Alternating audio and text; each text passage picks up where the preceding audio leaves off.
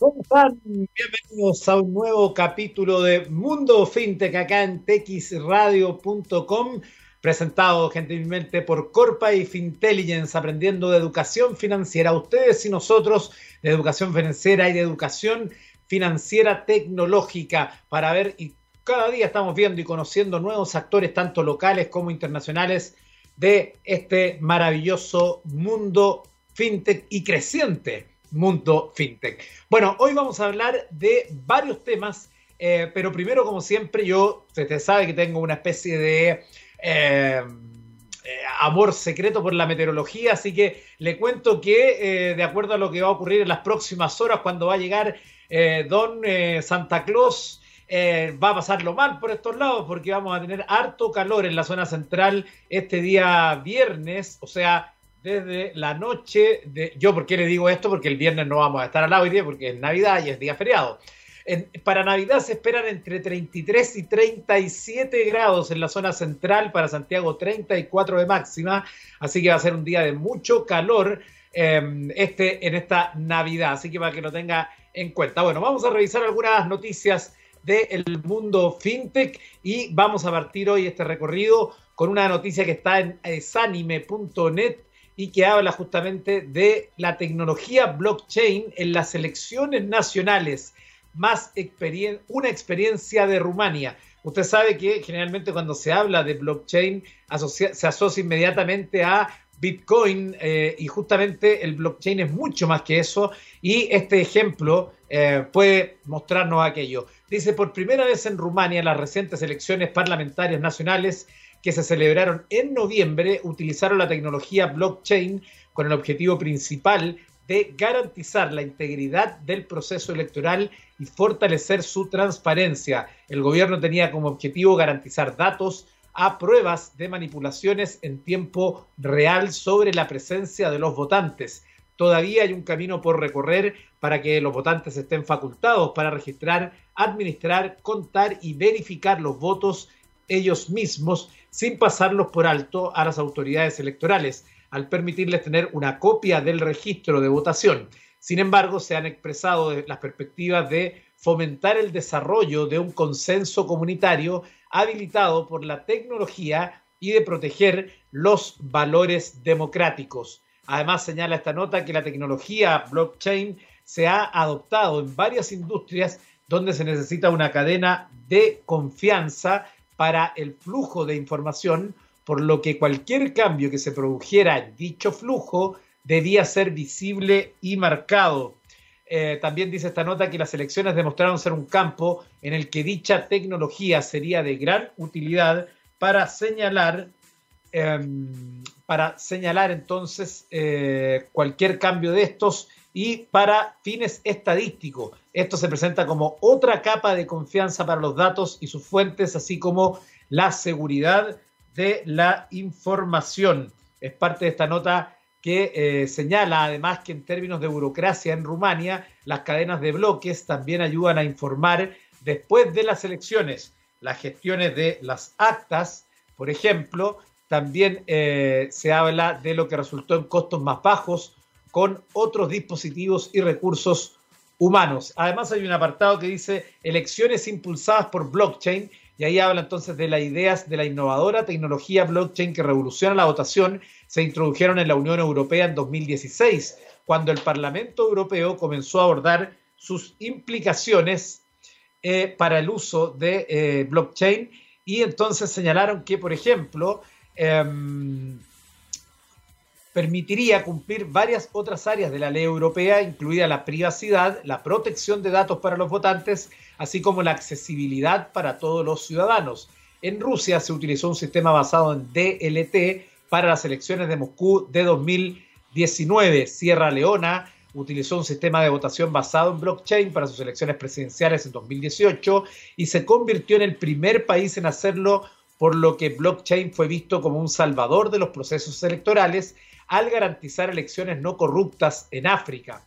Actualmente, Japón tiene la intención de asociarse con una aplicación de identidad digital para construir un sistema de votación propio basado en blockchain que se utilizará para las elecciones en la ciudad de Kaga. la asociación planea crear un, un, proceso electoral estable y transparente con el objetivo de verificar la identidad de los votantes y garantizar que solo se emita una boleta por persona, además de permitir que los votantes verifiquen su resultado y que se, realizó correctamente en la red blockchain. Los académicos y expertos en ciberseguridad coinciden en que los sistemas de votación basados en DLT aún se encuentran en fase de experimentación. Los investigadores del Laboratorio de Ciencias de la Computación e Inteligencia Artificial del Instituto de Tecnología de Massachusetts no consideran que la tecnología de votación blockchain sea confiable y ha publicado un documento que muestra que los sistemas blockchain deben mitigar los siguientes riesgos. Secreto de la papeleta, independencia y contestabilidad del software. Em, también dice acá eh, verificación y auditorías del votante. Y dice que en principio tales requisitos de votantes podrían ser socavados por la intervención humana y los ataques de ciberseguridad. El espacio fintech está plagado de ejemplos de robos. Ahí estaba alguno de las informaciones entonces que están apareciendo hoy respecto al blockchain, pero que va evolucionando y donde ya varios gobiernos van confiando. En otra de las noticias del día, eh, hay una noticia que hoy está en el universo.com y dice, bancos revisarán nuestro historial web para darnos créditos. FMI advierte que se necesitarán regulaciones. Dice que la tecnología está siempre evolucionando, al igual que la tecnología financiera las llamadas fintech. Esto permite el surgimiento de métodos para mejorar o modificar relaciones entre las instituciones bancarias y las personas. Uno de estos cambios es la utilización de nuestra huella digital, es decir, nuestra actividad en Internet para evaluar nuestro historial crediticio. Las compras en línea, por ejemplo, pueden mostrar qué tipo de artículos o servicios buscamos, en qué rango de valores, con qué frecuencia, etcétera.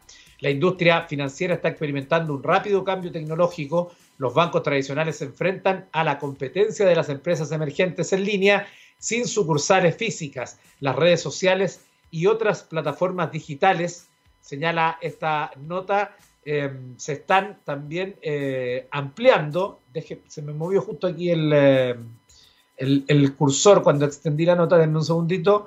Eh, acá está.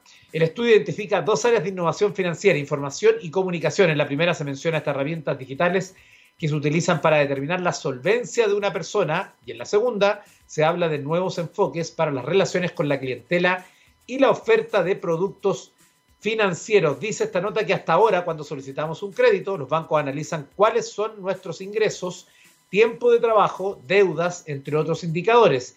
Pero este método tiene dos problemas. En primer lugar, la información sólida tiende a ser, procíclica impulsa la expansión del crédito en los buenos tiempos, pero exacerba la contracción durante las recesiones. El segundo problema es que este método perjudica de alguna manera a microempresas o extranjeros. Por ejemplo, si alguien desea tener una tarjeta de crédito, no podrá obtenerla o tendrá menos opciones porque no posee historial crediticio, siendo que una de las señales que aporta al historial es tener tarjetas. ¿Ve? Ahí está una de las informaciones también que hoy queríamos destacar. Y finalmente queremos destacar esto que está en Forbes hoy en la edición México, que dice tres lecciones que las fintech aprendimos durante la pandemia 2020. Señala en su texto introductorio que en diciembre del 2020 y continuamos eh, viviendo en un limbo, el limbo de la pandemia. Si bien hoy hay vacunas en el horizonte, en el corto plazo el número de casos nuevos está batiendo récords en muchos países y Chile no es la excepción. De hecho, se preparan ya los centros hospitalarios lamentablemente para lo que se espera sea un terrible mes de enero en nuestro país. Así que a cuidarse, muchachos. ¿Qué dice entonces esta nota respecto a las cosas que se aprendieron? Dice que las empresas han tenido que lidiar con este clima y esforzarse por leer esta nueva normalidad para mantenerse a flote, aunque algunas solo han tenido que surfear la ola viendo cómo su negocio crecía a medida que la vida humana se transformaba confianza, agilidad y experiencia de usuario. Para las fintechs esto no ha sido una, excepción con una visión objetiva sobre el curso de la incertidumbre pandémica.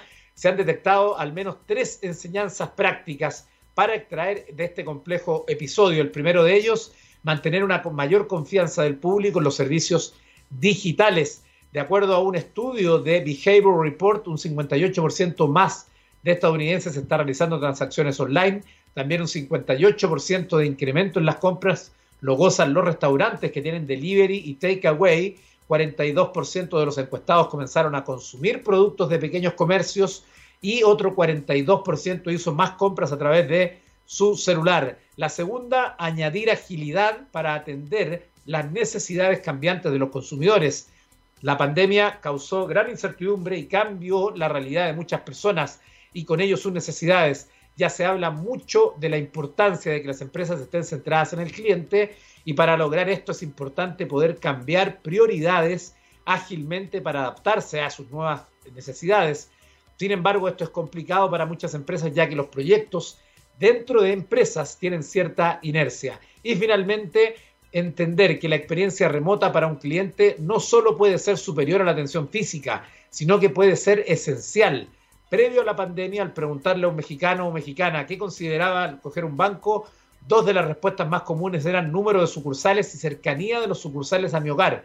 Para muchos, basados en esta experiencia previa, era difícil imaginar que una institución pudiera ofrecer la posibilidad de obtener un servicio al cliente remoto que realmente pudiera resolver todos sus problemas de manera eficiente. Y allí está justamente el gran desafío. Usted puede leer más al respecto en forbes.com.mx. Nos vamos a la música acá en Mundo Fintech y vamos a viajar hasta el año 1985 y ahí nos vamos a encontrar con Journey y Only the Young. Y estamos de regreso con un interesante invitado en nuestro programa.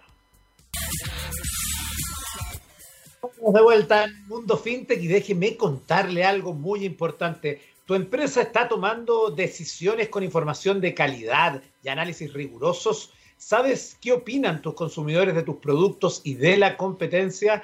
En Corpa llevamos más de 30 años inspirando conocimiento en Chile y Latinoamérica. Conoce nuestros servicios de estudio de mercado e intelligence en www corpa.cl. Ahí está, entonces saludamos a los muchachos de Corpa que además nos han acompañado en algunos programas contándonos de distintos estudios que usted puede conocer además en detalle en su sitio web. Ya a continuación acá en Mundo FinTech vamos a darle la bienvenida a nuestro invitado de hoy, don Felipe Ursúa, cofundador y director comercial de Chipax. ¿Cómo estás? Buenas tardes. Hola Eduardo, ¿todo bien? ¿Y tú? Bien, gracias. ¿Cómo, estuvieron las compras navideñas en medio de esta pandemia? Eh, estuvieron bien, estuvieron bien. Ahí, por suerte, nos adelantamos a la, crisis. así que bien. Ya, oye, sí, porque las calles están insufribles. Así que buena, buena idea. Bueno, eh, Felipe, cuéntanos qué es Chipax primero, para que podamos conocer eh, este, esta empresa y de alguna manera ¿Qué la inspiró? No sé si te acuerdas cuando partieron. Cuéntanos todo eso como el del génesis de, eh, Chipax. Sí, obvio. ¿Cómo, olvidar cómo partimos? Chipax partió desde, desde, un problema que hoy día tienen todas las pymes, o, que es demasiado común dentro de las pymes, que es que la empresa del hermano grande de uno de mis socios estaba a punto de ir a la quiebra porque no tenían caja para operar y se iban a quedar sin plata en, pues un mes de, de, caja aproximadamente. Entonces ahí llamaron a, a, mi, a mi socio para pedirle ayuda y decirle, oye, eh, ven, eh, entra, ármate uno Excel mágico y veamos si podemos, no sé, vender la empresa eh, o, qué podemos hacer para poder salvarnos, si es que se puede salvar. Y ahí, como, como mi, mi, amigo Tony es la máquina del Excel, armó unos Excel atómicos que sacan información del banco, del servicio, de, las tarjetas de crédito, etcétera. Y, logró ordenar el negocio, logró salvarlo, de hecho, eh, la empresa sigue existiendo, todavía es cliente de nosotros, eh, pero se dio cuenta de que, de que administrar financieramente a una pyme es extremadamente difícil porque toma demasiado tiempo, es demasiado fácil equivocarse, los Excel son muy difíciles de heredar, eh, los ERP o los sistemas que existían en el mercado en ese momento no resolvían el problema de las finanzas, no, no, no, no, no estaban pensados para el día a día de la empresa. Eh, y conversando con, con otros amigos eh, y amigos de amigos, nos fuimos dando cuenta que era una problemática que tenían casi todas las pymes en Chile y ahí es donde decidimos primero automatizar la integración con el servicio de impuestos internos hacia, hacia un Excel web que se llama WebCell. De ahí le agregamos el banco y ahí empezó a crecer y hoy día ya eh, es una empresa que se llama Chipax que tiene casi 800 clientes de todo tipo. Tenemos desde cafeterías, almacenes, estudios de abogados, empresas de software, fundaciones, sindicatos, eh, tenemos un safari, o sea, hay un, safari de, de, pymes trabajando con nosotros hoy día donde la problemática común es la dificultad en, en ordenarse financieramente y en tener los indicadores clave en, tiempo real. Ya, perfecto. Entonces, esto está orientado evidentemente hacia las pymes, que además, digamos, lo, hemos mencionado nosotros acá en el programa, muchas veces por ese, eh, por un lado, las ganas y por otro lado, el desconocimiento, parten y olvidan el tema de la gestión financiera, ¿no? Y que muchas veces termina convirtiéndose en una pesadilla, tal como tú lo mencionabas, el, caso de tu amigo que los lleva a hacer esto. Eh, y dicho eso, entonces, ya en este contexto y como tú ya lo explicaste, ¿cómo partir con Chipax? ¿Qué hay que tener en cuenta? ¿Cuáles son las alternativas? Porque en el fondo, eh, como tú mismo lo dices, es muy diversa la cantidad de actores que ustedes están trabajando. Por lo tanto, imagino que las soluciones son distintas también. Claro, sí, de todas maneras. Hoy día igual intentamos hacerla súper simple para, para, cualquier empresa. Eh, intentamos ayudarlos lo más posible para que decidan y para eso tenemos una prueba gratis de dos semanas. Entonces, por ejemplo, si tú quisieras probar Chipax para la radio, eh, podría entrar, probar gratis dos semanas, te acompañaría un ejecutivo que te enseñaría cómo ocupar Chipax y ver si efectivamente es lo que necesitas. Y luego de eso eh, se pueden elegir planes y se pueden ir agregando los módulos que uno necesite. Eh, por ejemplo, hay empresas que son más intensivas en su, en su flujo de caja, entonces van a necesitar reportes más avanzados para su caja. Otros que van a ser, se van a preocupar más de la conciliación bancaria. Por ejemplo, los restaurantes tienen un problema grande para poder conciliar todas sus pasarelas de pago, como por ejemplo cuando venden por Rappi, cuando venden por Uber Eats o por Transbank. Se les complica mucho eh, verificar que efectivamente les llegó toda la plata de lo que vendieron. Y nosotros armamos herramientas para automatizar ese proceso. Lo mismo eh, no sé, si es que tienen demasiado que cobrar porque le venden a muchas empresas, también acá se, se les puede ordenar un poco. También tenemos un módulo que, que, le sirve mucho a los restaurantes, que es para que tengan control de sus proveedores, que nos hemos dado cuenta que uno de los problemas más comunes en los restaurantes es que le pagan doble a los proveedores. Eh, y eso es bien impresionante. claro, eh, eso no es un buen negocio, claramente. No, no, ahí, ahí se van, a se van al, cielo los costos si que, si que estamos pagando doble, ¿cachai? Eh, entonces con esto lo, ayudamos a mantenerse bien ordenado.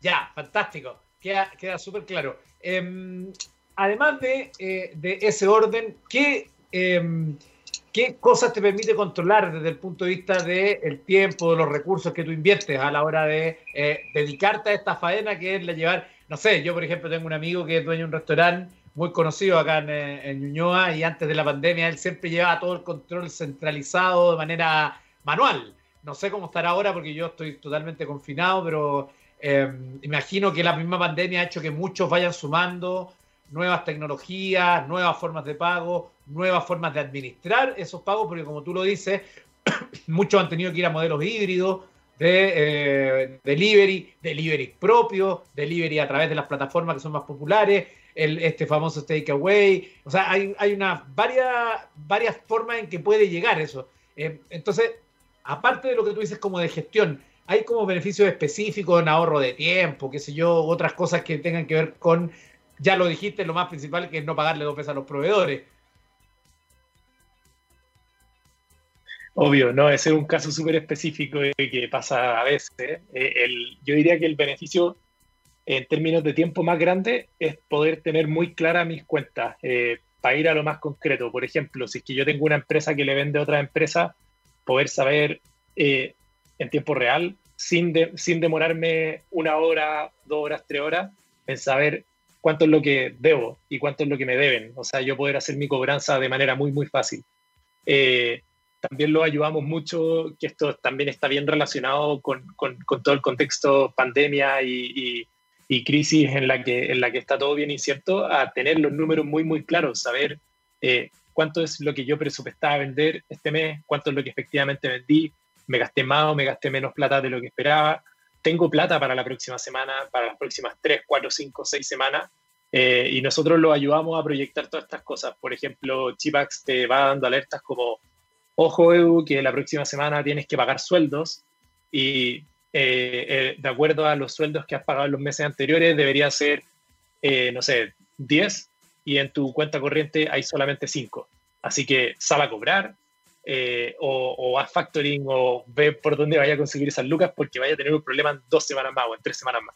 Ese es como uno de los grandes beneficios que hemos visto hoy día para las pymes en, en la pandemia, porque a veces también los equipos se achican, entonces ya no hay tantas manos para, para poder estar analizando los números, para poder estar dando alerta. Entonces, todas estas cosas que me ayudan fácil a tener visualización de lo que está pasando y me ayudan a, a timonear rápido mi negocio, eh, son muy valiosas, porque, porque hay que pegarse unos giros de timón muy rápido en la pandemia si uno quiere sobrevivir. Así que fundamental tener la información ahí en tiempo real. Y bien. Sería interesante, eh, el que tú quieras, por cierto, eh, mencionar quizás algún caso de éxito. Eh, ustedes igualmente en el sitio web tienen publicados varios que pueden inspirar a más personas para entender las dimensiones de, este, de esta solución, pero quizás nos quieras contar una en particular que le tengan más cariño o porque te parece que tuvo un gran impacto sobre ese negocio, más allá del anecdótico del inicio, ¿no? Que es el de tu amigo que estaba prácticamente quebrado. Sí, pues ellos son el tremendo caso de éxito porque todavía siguen funcionando y todavía son nuestros clientes, así que es un tremendo éxito. Es nuestro cliente más antiguo porque es más antiguo que Chipax. Eh, además, eh, pero casos de éxito entretenidos que tienen más que ver con la pandemia. Me acuerdo de, de una clienta que se llama Marcela Boger, que tiene una fábrica de churros que se llama eh, La Fábrica de Churros. bien, bien fácil de recordar el nombre. Y nada, ella tiene unos churros que son exquisitos, son muy, muy buenos. Y antes de la pandemia se dedicaban a elaborar churros y venderlos más que nada para los eventos. Entonces era prácticamente un, una, un servicio de catering para eventos específicamente claro. de churros.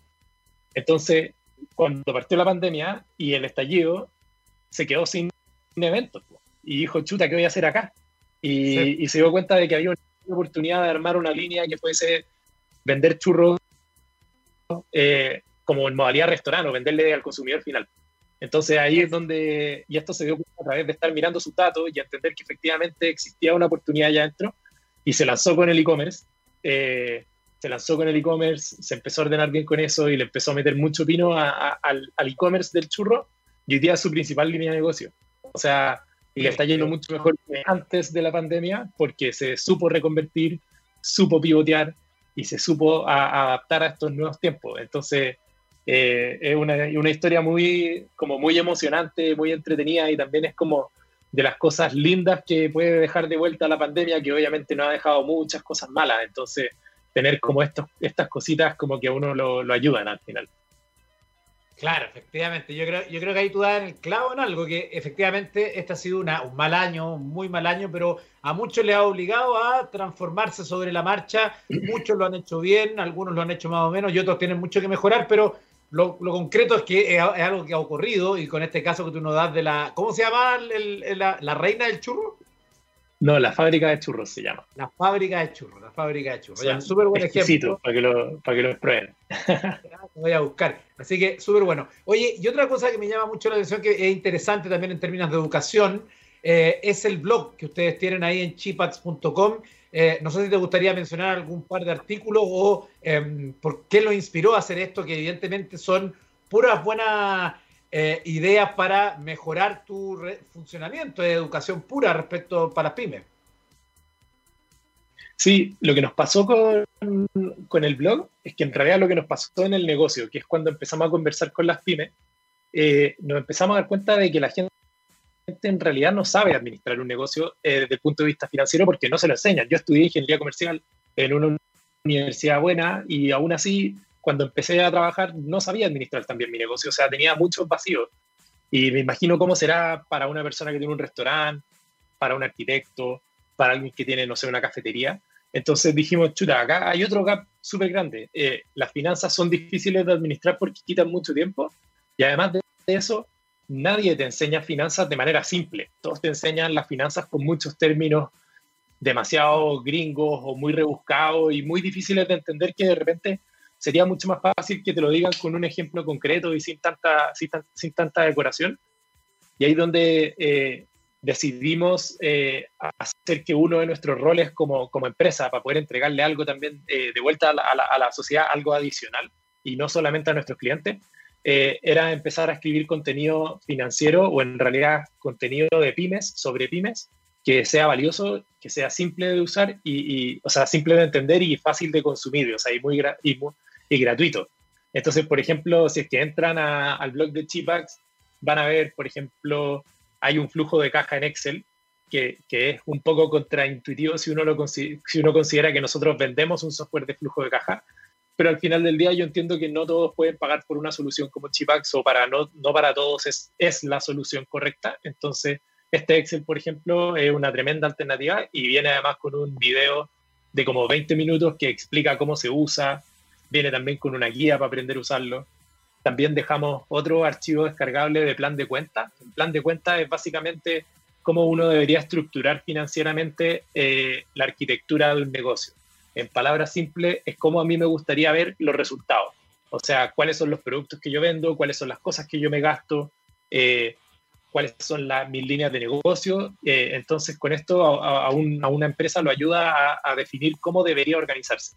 Y esto también fue súper entretenido este trabajo porque lo que hicimos fue eh, conversar con todos nuestros clientes y en distintos rubros y armar planes de cuenta con ellos de una versión eh, que sirviera muy bien para ese rubro. Entonces, por ejemplo, nos juntamos con todas las constructoras o con muchas constructoras que eran clientes de nosotros y empezamos a trabajar en un plan de cuentas en común que le sirviera a cualquier constructora. Después nos juntamos con los restaurantes, hicimos lo mismo. Nos juntamos con las agencias, de, con las agencias hicimos lo mismo. Entonces armamos como este, estos planes de cuenta tipo que le podrían servir a cualquier empresa. Eh, en general, la mayoría del contenido, yo diría que el 90% es pura educación financiera. También hay un poco de, de historias de emprendedores. Intentamos también destacar a nuestros clientes por las cosas que hacen, como por ejemplo el caso de, de la Marcela. Esta semana también vamos a lanzar el caso de, de la Academia Aditi, que es una academia de marketing digital que salió hace un tiempo, la, fundó Nico, que es, una máquina que salió de la, universidad y dijo, no, yo quiero emprender y me encanta el marketing. Y, partió de una y armó una academia de marketing digital y una agencia y le está yendo increíble. Y así, eh, es contar las historias de muchos emprendedores un poco para poder inspirar. O son como las en las que nosotros trabajamos hoy día y donde pretendemos seguir trabajando siempre. Vamos a ir a una canción acá en Mundo FinTech y seguimos conversando más de tecnología financiera. Nos vamos hasta el año 1981 y ahí nos vamos a encontrar con Rush y la canción Limelight. Y estamos de regreso acá en xradio.com. Tras la crisis del COVID, ¿has sentido que tu negocio está funcionando al límite de sus capacidades financieras?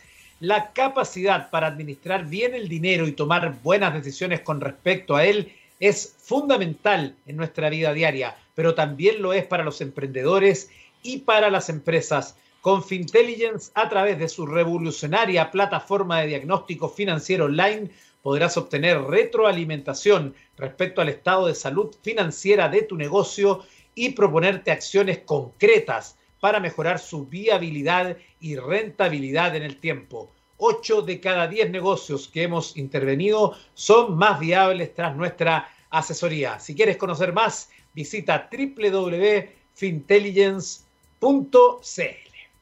Y en nuestro mundo fintech seguimos conversando con Felipe Ursúa, cofundador y director comercial de Chipax, que ya nos contó del servicio, cómo funciona, casos de éxito y ahora te queremos preguntar qué es lo que viene, Felipe, para Chipax, eh, porque si hay algo que tienen las fintech justamente es la posibilidad de eh, no tener murallas, no tener barreras, ¿no? Y, poder internacionalizarse.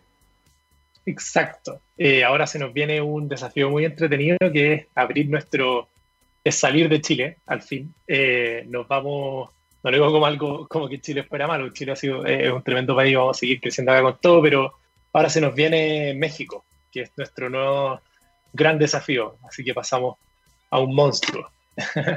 Sí, claro. Y además, incluso en el contexto del ecosistema del fintech, México va más adelante que nosotros, así que van a entrar a otra disputa ahí. Sí, son otras ligas. Eh, imagínate que, por ejemplo, del 100% de la inversión en fintech en Latinoamérica, el 25% más o menos se va a México y solamente el 6% a Chile. O sea, solamente en términos de inversión estamos hablando de un mercado por lo menos cuatro veces más grande. Y en nuestro caso, que sería la cantidad de pymes que podemos atender, hay casi 10 veces más pymes en México que en Chile. O sea, enorme. Sí, claro, es realmente increíble. Bueno, ¿y cuáles son los desafíos que tienen allá? Y no sé si esto va a ser el primer paso de una mayor expansión, si van a tener eh, o proyectan hacer nuevas eh, nuevos, digamos, agregar nuevos, nuevos servicios? O, por ejemplo, el tema regulatorio, ¿los pone también en, alguna limitante? ¿Cómo es el tema ya respecto a lo que estamos viendo acá? En términos, en términos regulatorios, yo diría que el, que también está más avanzado, diría que tecnológicamente México no está necesariamente más avanzado que Chile, eh, sobre todo desde el punto de vista del acceso a la tecnología. En ese sentido, eh, Chile es el país de Latinoamérica con mejor acceso a la tecnología eh, dentro, del, dentro de la población. sí creo que en términos regulatorios los mexicanos están mucho más avanzados por, simple, por el simple hecho de que ellos tienen la ley FinTech. entonces, ellos tienen Open Banking obligatorio, que finalmente obliga a que todas las entidades financieras disponibilicen su data a través de, de, una API o API para los más gringos, eh, y eso ya es un tremendo avance, porque en Chile, por ejemplo, todavía no hay ningún banco que tenga API. Eh, y no todas las empresas de fintech eh, tienen API tampoco. Entonces, esto abre un mundo de posibilidades igual importante porque nos da acceso a integraciones y a, a conexiones entre plataformas mucho más fácil, que yo creo que va a hacer que acelere mucho más rápido ese mercado. así que está bien interesante. Claro, oye, y aprovechando que tú ya estás viendo de alguna forma lo que ocurre afuera y pensando también desde la perspectiva de lo que ocurre en Chile, ¿cómo estás viendo lo que pasa en nuestro país a nivel de la industria como tal de la fintech, pero también este anteproyecto regulatorio que eh, se espera tenga más o menos las mismas directrices de los otros países latinoamericanos? Diría que se viene bien interesante. Eh, estamos viendo en Chile que están saliendo cada vez más y más fintech. Está de moda igual el eh, ser fintech, eh, lo cual está bueno porque eso hace que vaya, va impulsando el mercado a que crezca más, a que aparezcan alternativas más entretenidas. así que está bien entretenido. Lo que sí hemos visto es que hasta ahora hemos, en, en Latinoamérica en general, de hecho esto no solo en Chile, hemos visto que el, la fintech se ha desarrollado mucho más como un B2C que un B2B. Entonces todavía falta mucho por trabajar en ese lado. Eh, y en ese, esa es la esfera en la que nosotros nos estamos moviendo hoy día y, donde nos pretendemos quedar. Eh, hace un rato me preguntaba si es que planeábamos abrir más países.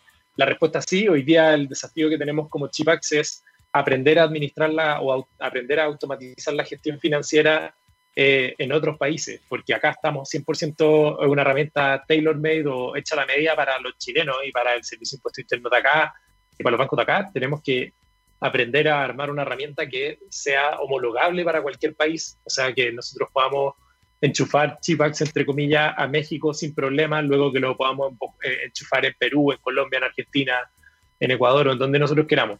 Eh, hoy día nuestro foco, eh, al parecer, al, largo plazo, está 100% en Latinoamérica, que es donde sentimos que hay más oportunidades de agregarle valor a las pymes y donde eh, la problemática es más compleja también. Así que para allá vamos.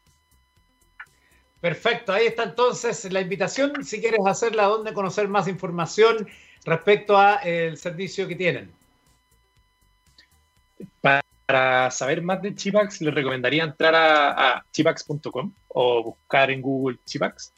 Y ahí lo mejor es que empiecen su prueba gratis. Eh, obviamente, probando gratis van a saber si les sirve o si, o si no. También si es que no quieren probar, entren al blog para que puedan aprender de finanzas. O si nos quieren preguntar algo, tenemos ahí un chat, que es una burbujita verde, eh, que les van a responder en menos de un minuto, se los prometo, seres humanos reales que saben de finanzas y de pyme y los están muy felices de ayudarlos. Perfecto, entonces ahí está la invitación para conocer más de Chipax. Gracias Felipe Ursúa, que les vaya súper, súper bien en México, que sigan triunfando también acá y que todo el mundo fintech siga creciendo porque al final los beneficiados van a ser siempre los usuarios. Muchas gracias por este contacto. Chao, gracias Edu. Nos estamos viendo.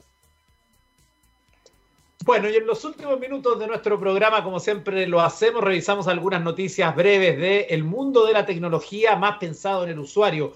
Atento con esto que trae hoy Firewire, que dice, de esta manera los hackers están robando las cuentas de WhatsApp. Dice esta nota que la ciberdelincuencia ha incrementado su labor durante este año debido a la pandemia y eh, justamente este, esta noticia señala que desde España reportan sobre un nuevo método en el que estos delincuentes intentan robar las cuentas de WhatsApp pero en este caso no se trata de una forma técnica, sino más bien de algo sencillo y rápido. Ojo con esto, porque esto le ocurrió hace no mucho a un ex jefe mío, eh, o sea, a una persona que le ocurrió de verdad eh, acá en Chile, así que ojo con este método que están ocupando. El nuevo engaño a los usuarios que señalan los medios españoles consiste en suplantar algún contacto de la víctima para luego escribir el siguiente mensaje. Hola, lo siento, te envié un código de seis dígitos por SMS por error. ¿Me lo puedes pasar, por favor? Es urgente. En este caso, al usuario le llegará un mensaje de WhatsApp con un código de seis dígitos que es totalmente verídico. El problema es que al compartir estos números es sumamente peligroso ya que estarían registrando la cuenta del usuario en otro móvil, lo que supone que el hacker tendría acceso a todo. Para explicarlo de alguna manera muy sencilla, si usted cambia el teléfono, por ejemplo, si renueva su dispositivo a un nuevo, a un nuevo equipo, para instalar WhatsApp nuevamente le va a pedir el número y cuando le pide el número le va a pedir el código de autenticación, que es este código de seis dígitos. Eso es lo que están haciendo para tratar de apropiarse de la cuenta de WhatsApp. Eh, la empresa advierte a sus usuarios diciendo que nunca compartas tu código de verificación de WhatsApp con otras personas. Si alguien está intentando apoderarse de tu cuenta, para lograrlo necesitará el código de verificación que se envió por mensaje SMS a tu teléfono. Sin ese código, ningún usuario que intente verificar tu número podrá completar el proceso y usar el número en WhatsApp. Esto quiere decir que tú permaneces en control de tu cuenta de WhatsApp. Aprovecho aquí al tiro, además de repetir lo importante que es la doble verificación en sus redes sociales. No dejen de hacerlo porque les da lata, porque créanme que la doble verificación, lo mismo que ustedes utilizan, por ejemplo, en el caso de WhatsApp o en el caso de los bancos cuando hacen una transacción, les dará siempre el control a ustedes, incluso cuando alguien está intentando eh, o tenga la primera contraseña sin el código de verificación o el segundo paso de autenticación, no podrá hacerse de su cuenta. Así que a cuidar nuestros, eh, nuestras cosas. Hablando de ciberseguridad, esta nota la trae hoy en beta. Los timbres inteligentes son una pesadilla para la ciberseguridad. Un informe entonces que se ha dado a conocer durante esta semana habla que, eh, centrado en analizar el nivel de seguridad de los dispositivos IoT o Internet de las Cosas, conocidos como timbres inteligentes, en los que se analizaban los principales modelos disponibles en el mercado la conclusión a lo que llegaron se resume en la calificación textual de pesadillas del Internet de las cosas domésticos que reciben estos dispositivos tras detectar que están plagados de vulnerabilidades.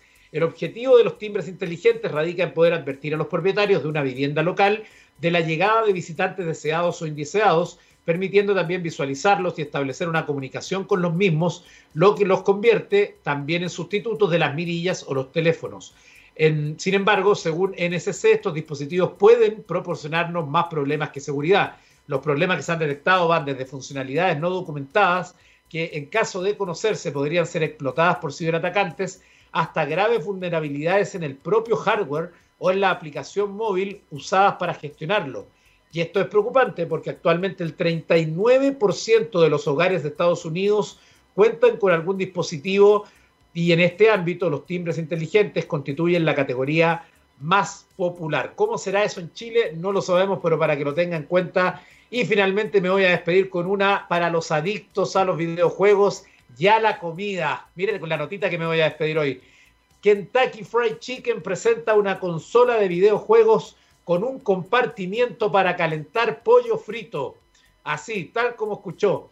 Comprar, compras delicioso pollo frito de Kentucky, pero te diviertes jugando en la consola y termina enfriándose. Si ese es tu caso, tenemos buenas noticias la cadena de comida rápida estadounidense ha presentado su propia consola de videojuegos con un comportamiento para que mantengan las tiras de pechuguita calentitas. Parece una broma, ¿verdad? Pero no lo es. Se trata de un proyecto que han desarrollado junto a Cooler Master y otros gigantes del hardware. Kentucky Fried Chicken entonces es mundialmente conocida por su pollo frito, sin embargo este año no han andado con vueltas y se han lanzado al mundo de los videojuegos.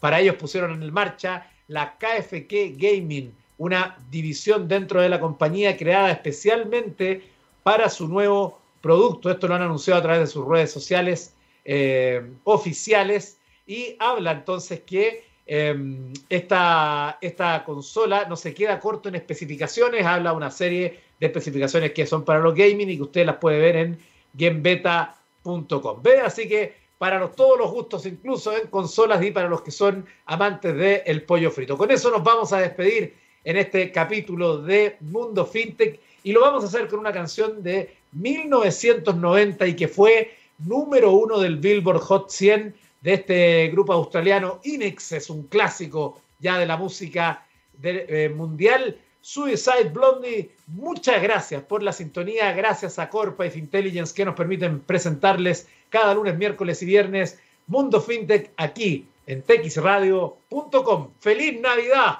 ¡Oh,